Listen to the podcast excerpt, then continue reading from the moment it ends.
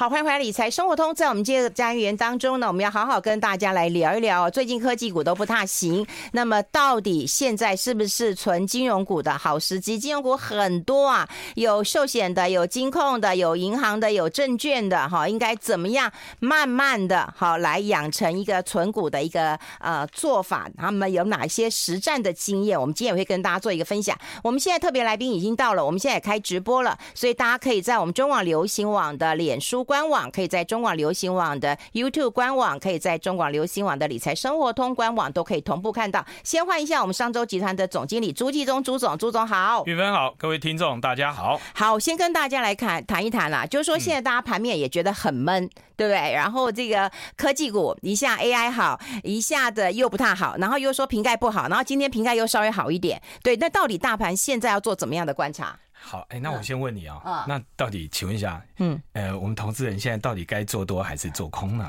哎哎哎，基本上散户做多的比例其实比较高啦。好，那我们就只我们先来探讨一下这个问题嘛，哈、嗯，因为先不要讲买什么股票，那你到底现在适不适合做多？因为呃，我想今年呃。很多的台股基金哈，嗯、你知道台股基金有些涨了七八十趴，嗯、好对不对？嗯、那个第一名绩效的那几家，对不对？嗯、好，那基金都涨了七八十趴，那各位，那如果我今天哈，假设我今天我前面七个月我已经赚七十趴，嗯，你觉得我接下来五个月要干嘛？要干嘛？你觉得如果我是经纪人，哎，对嘛？嗯，所以。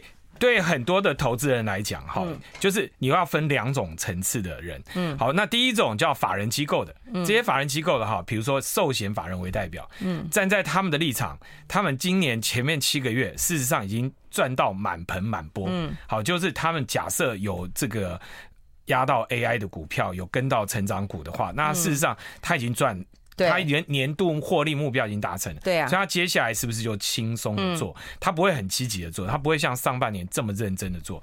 那事实上，呃，所以七八月以后你看到的这个回档，哈，那就特别是已经告诉你说，哎，今年前面已经涨很多了，嗯，那涨多了以后会有一个回档。那这个回档，我们先来探讨一下。呃，在 Smart 致富月刊这一期里面，就有这个呃小 I 哈，这个伊萨克，我们的专栏作家，特别写了一篇文章啊，他。就告诉大家说，事实上，呃，这个台股会回档这件事，就涨多回档。好，就就他从基本面来看，他认为这个基本面都没有，并没有看坏。嗯，好，那现在唯一大家比较担心的就是说，哎，美国会不会继续的升息？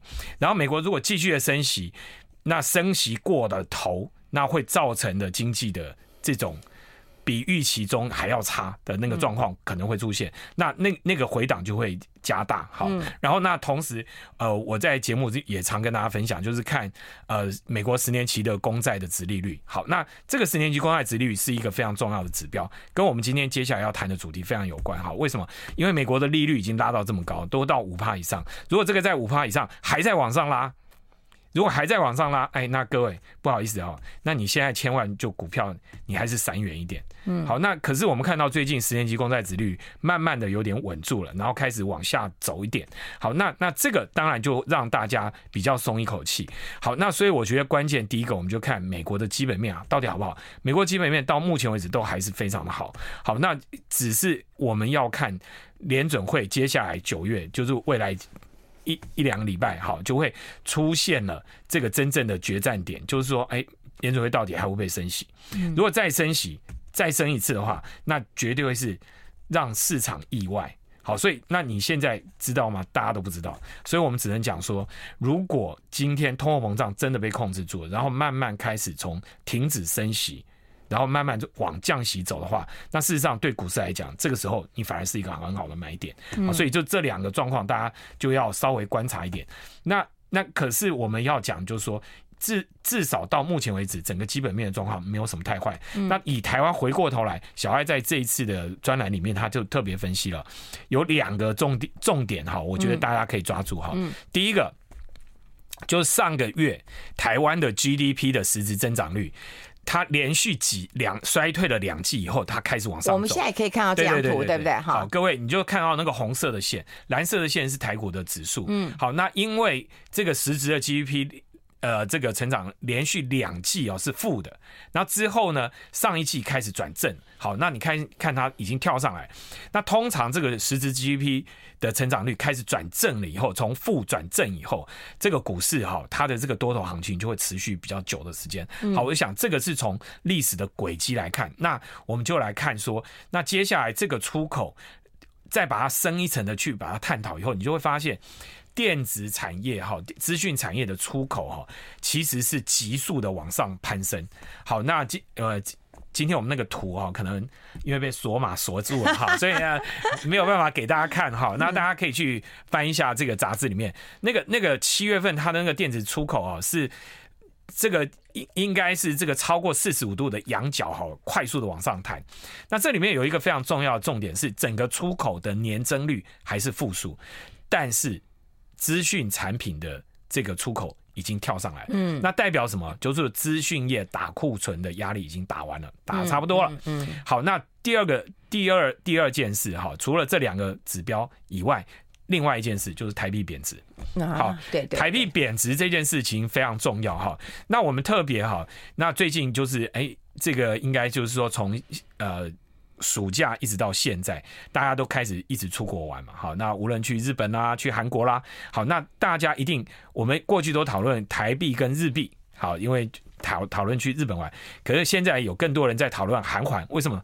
因为韩元，韩元，呃，因为跟台湾的那个出口是有直接竞争相关的哈。那过去其实在这两三年里面，韩元跌。跌的速度其实比台湾快的，好，那可是韩元也因为跌的速度比较太快，比台湾快，但它反弹起来，它也提早见底开始反弹了，嗯，所以最近你会看到台币开始有明显的跌跌的状况，会比韩元要稍微高一点，好。I like 好，欢迎回来理财生活通，我是夏云芬，在我旁边的是商周集团的总经理朱继忠朱总了。我们多认真呐、啊，在帮大家看资料，看到广告都忘了。哎，刚刚提到那个呃韩环的事情啊，好，那大概台币会贬到什么样的一个地步啊？好，我我觉得哈。嗯就是呃，其实台币的贬值都跟我们的出口有极大的关系。好，如果我们的出口开始反弹的时候，呃，那事实上台币离台币这个止跌的日子就不会太远。好，那所以我认为呃，这几个月哈，就是特别是七月八月以后，事实上央行有放手让台币贬。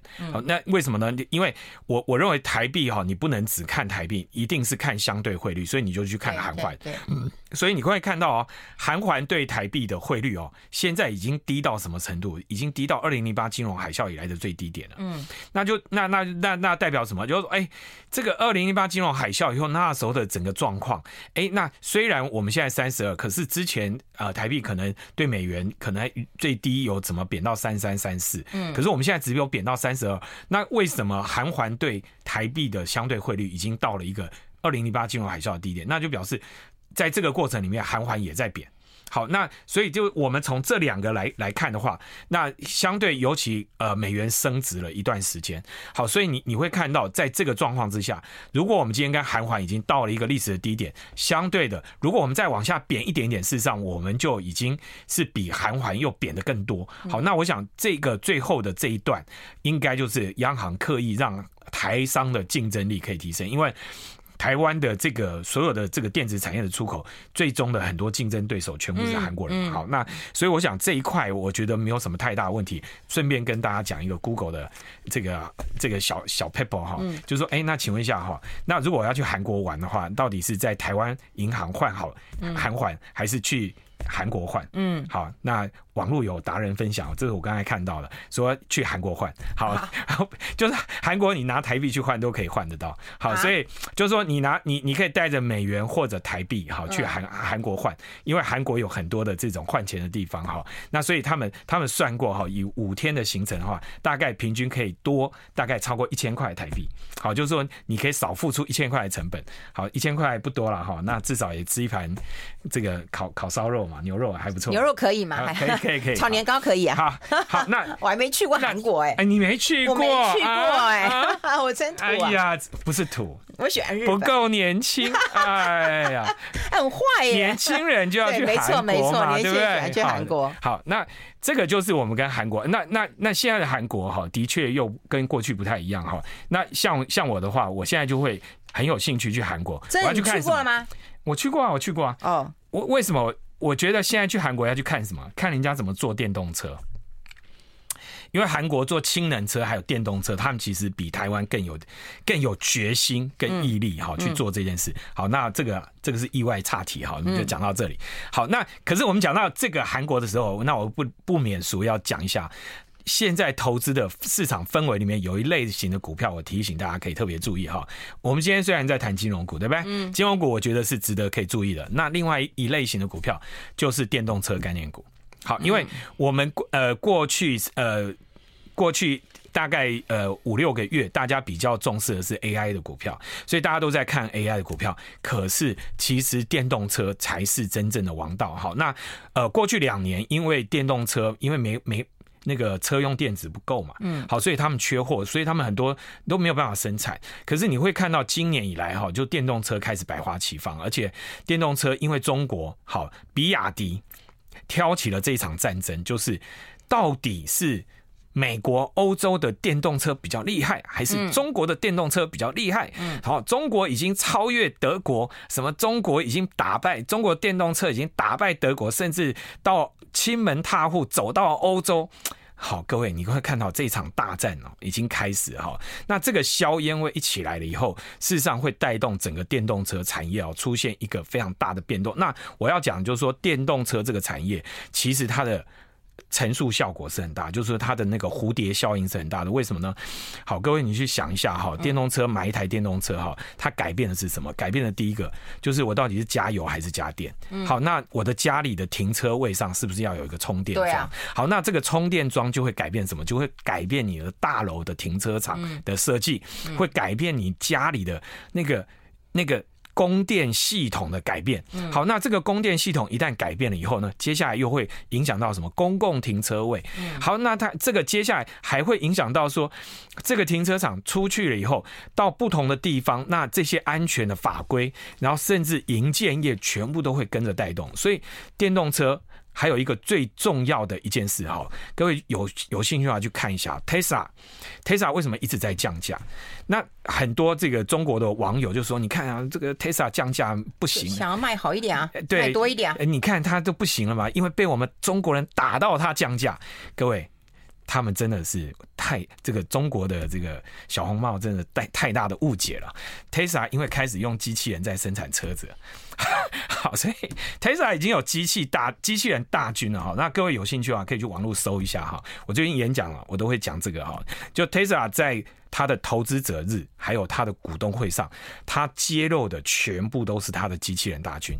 他的机器人大军最后用的演算法，还有用他的所有的数据的分析，超级电脑全部都是 NVIDIA 的这些。好，所以 NVIDIA 为什么会大缺货？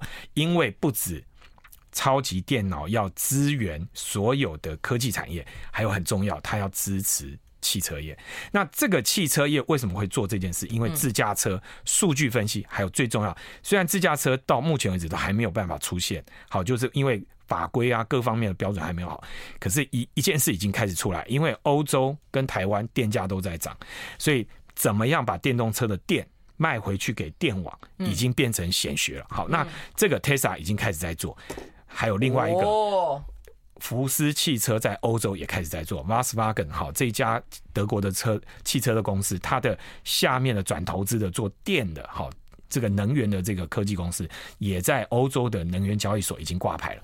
那他们主要都在做什么？电价的差价，就是中午日正当中的时候，车主可以把你电。电瓶里面的电卖回去给电网，去赚中间的电的差价。那所以这个是电动车带来的一个对人们生活的一个很大的改变。虽然哈，我有问过这个做那个那个叫什么呃接送服务的业者。好，我说，哎，你你你们现在有没有开始用电动车来接送啊？他说，哦，没有没有，因为 Tesla 哈，据说那个后座坐起来不够舒服。好，那但是我觉得假以时的改变，这些都有可能会改变。好，所以我觉得电动车产业也是大家可以特别注意。好，那个我们待会要真的今天好好跟大家聊聊金融股，金融股要怎么存呢？我们待会告诉大家。我们先休息一下，进一下广告。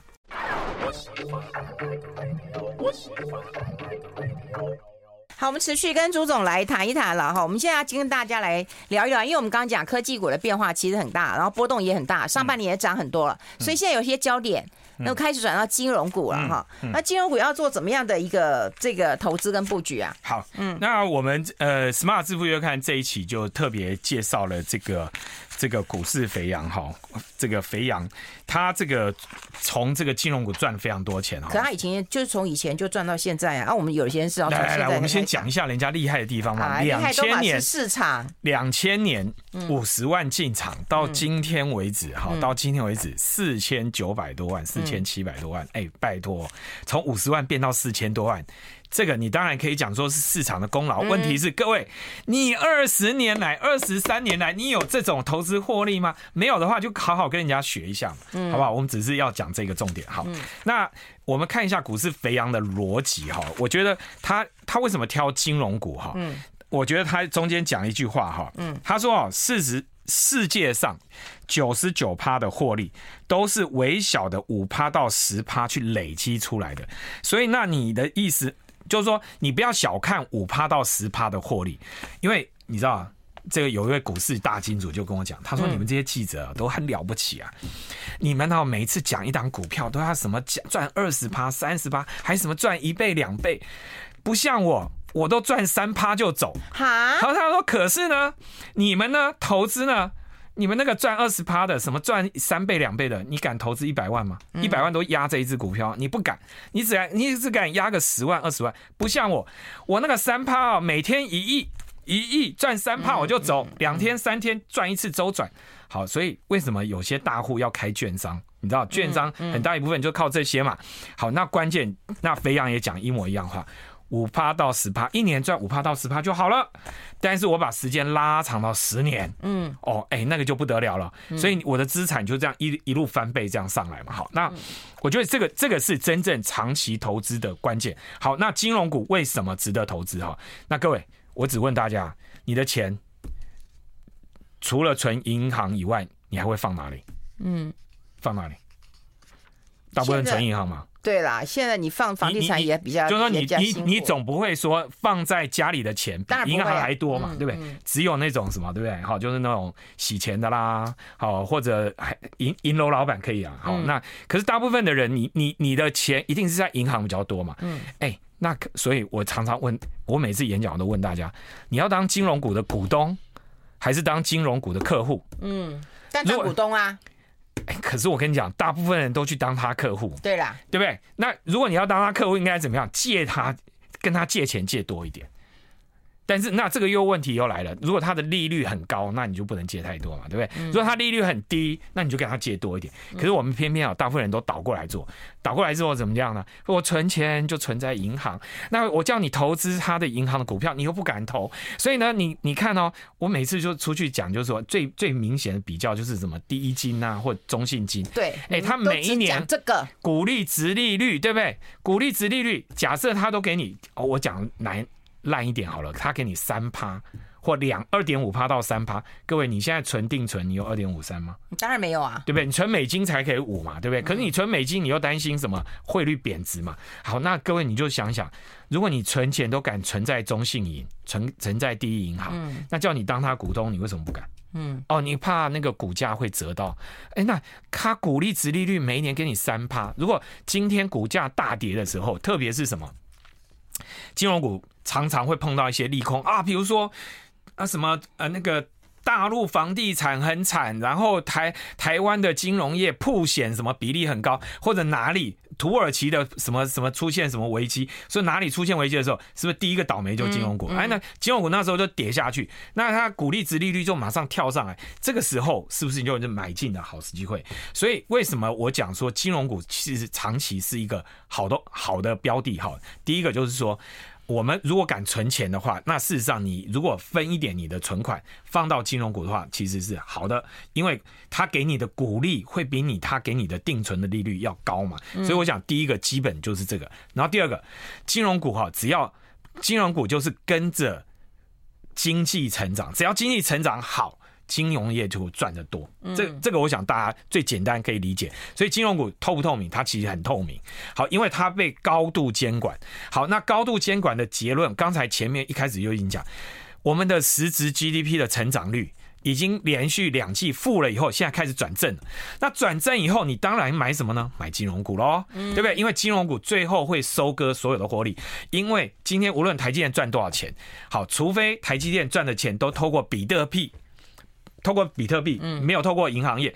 如果没有的话，它资金汇进汇出，全部都是金融业赚钱呐。所以金融业，那我们刚才讲汽车，对不对？你买车子，好，金融业车子进出口什么的，还不是都是银行？所以只要百业兴盛，好，无论餐饮业好，或者是汽车业好，或者这个这个。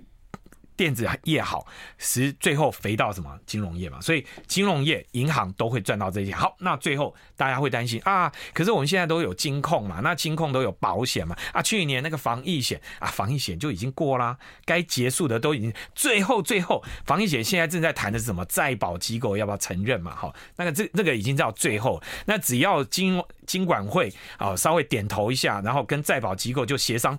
各位，我要跟你讲哦。这一点非常重要，我现在讲的这件事是很重要。现在金融股，包括富邦金、国泰金，获利已经很好，今年获利很好，因为他们的投资都整个都回冲回来了。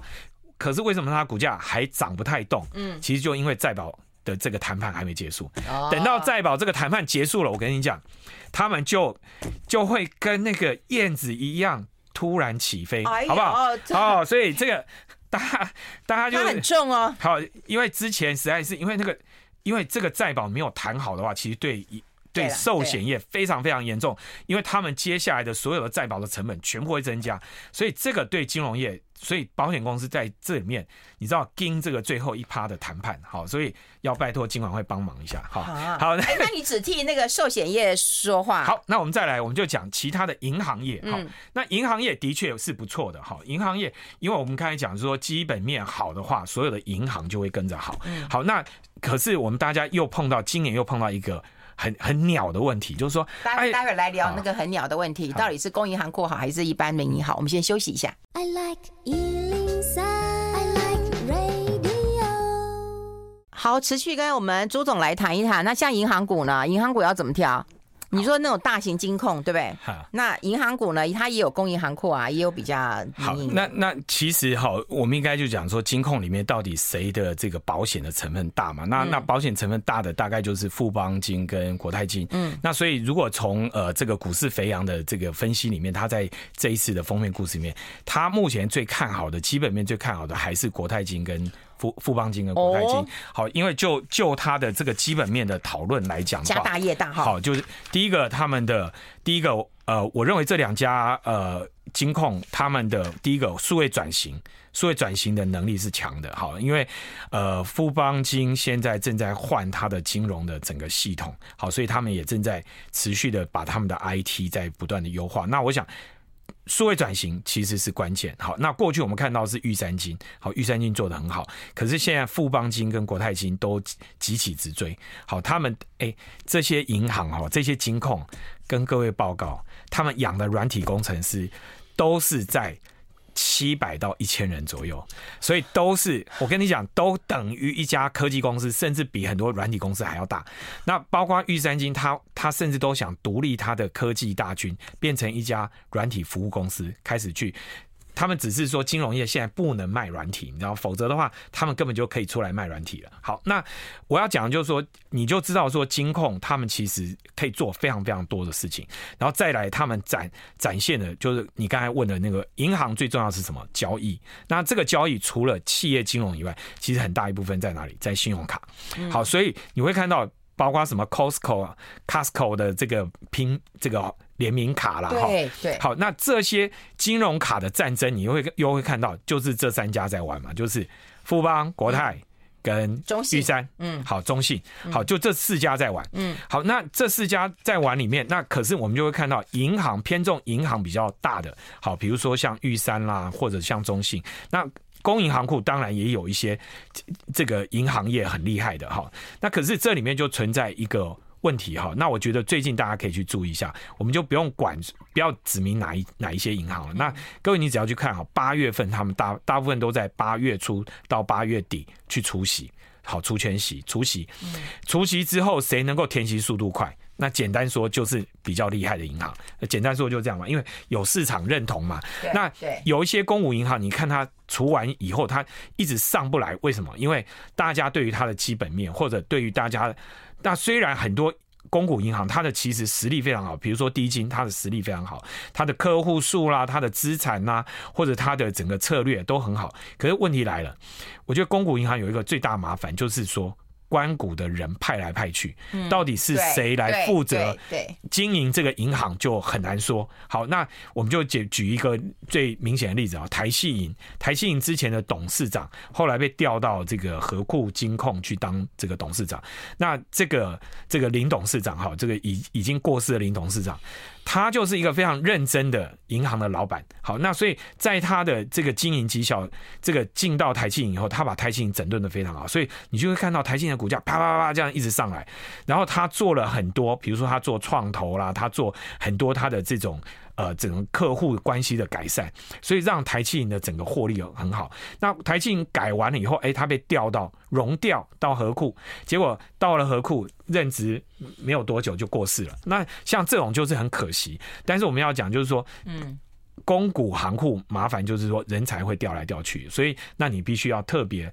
注意到它的它的基础建设以外，它的整个基础架构以外，你还要注意它的人事，它有没有好的这些高阶主管。好，那如果他的团队很好的话，那就带了。那所以相对大家对于公股行库，大家就会比较看第一金跟兆丰金这两家。好，那兆丰金因为它的外汇好非常非常坚实，那所以那第一金是因为它的整个信托业务做得非常好。那所以我想这两家都是值得大家特别注意的。那至于民营行库，我觉得。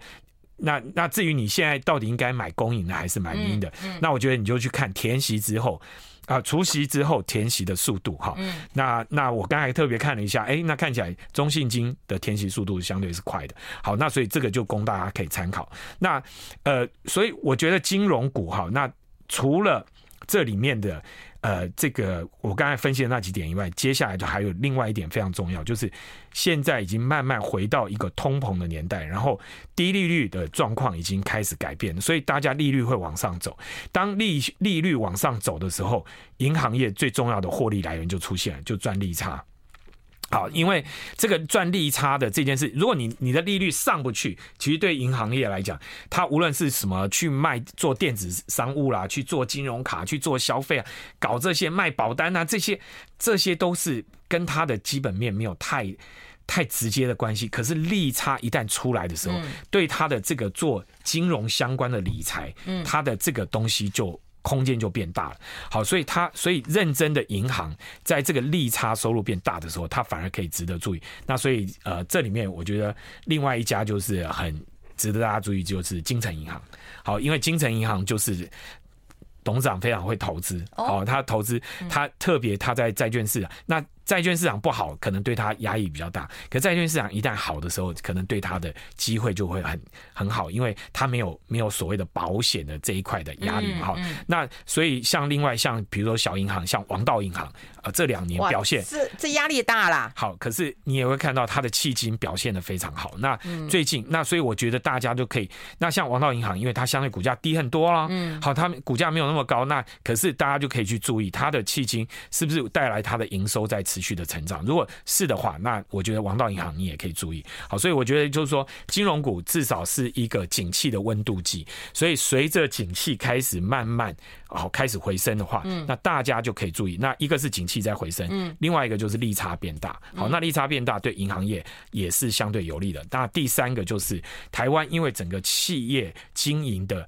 因为这个美中地缘政治的关系，所以你会看到，哎，呃，最近连房地产大家都是从住宅开始走向商用不动产。所以当商用市场开始一直起来的时候，其实我相信对于银行。对于保险公司都是相对有利的，那只是保险公司还在经历那个最后那个防疫险跟再保公司的谈判。好，那这个大家还要再观察一下。好，然后还有一小个族群啊，不过今天大家大家都可能没有兴趣，就是证券啊。证券，证券就是透明嘛。对。那如果市场交易量大，证券就会好。好，那而且如果。呃，今晚会开放更多的商品，嗯，好，那特别是未来你看哦，碳权的交易啦，嗯，好，或者我们台湾有更多的金融商品可以开放的话，我相信对债券公司就相对是好事。嗯，好，今天就是帮大家来呃解说一下，就是金融股的话应该做怎么样的一个挑选啊？那我认为长期投资金融股是对的。好，就如果你敢放定存，你就应该敢做金融股。嗯，也是啊，钱都放那边了嘛。对呀、啊，对，不要再傻傻的存定存了。好，提供给大家来做一个参考。今天非常谢谢我们商周集团的总经理朱继忠朱总到我们的节目现场跟大家做这么清楚的一个分享。谢谢，我们下次再见。我们直播在这边告个段落了。祝大家中秋节快乐！哦，对耶，拜拜，拜拜。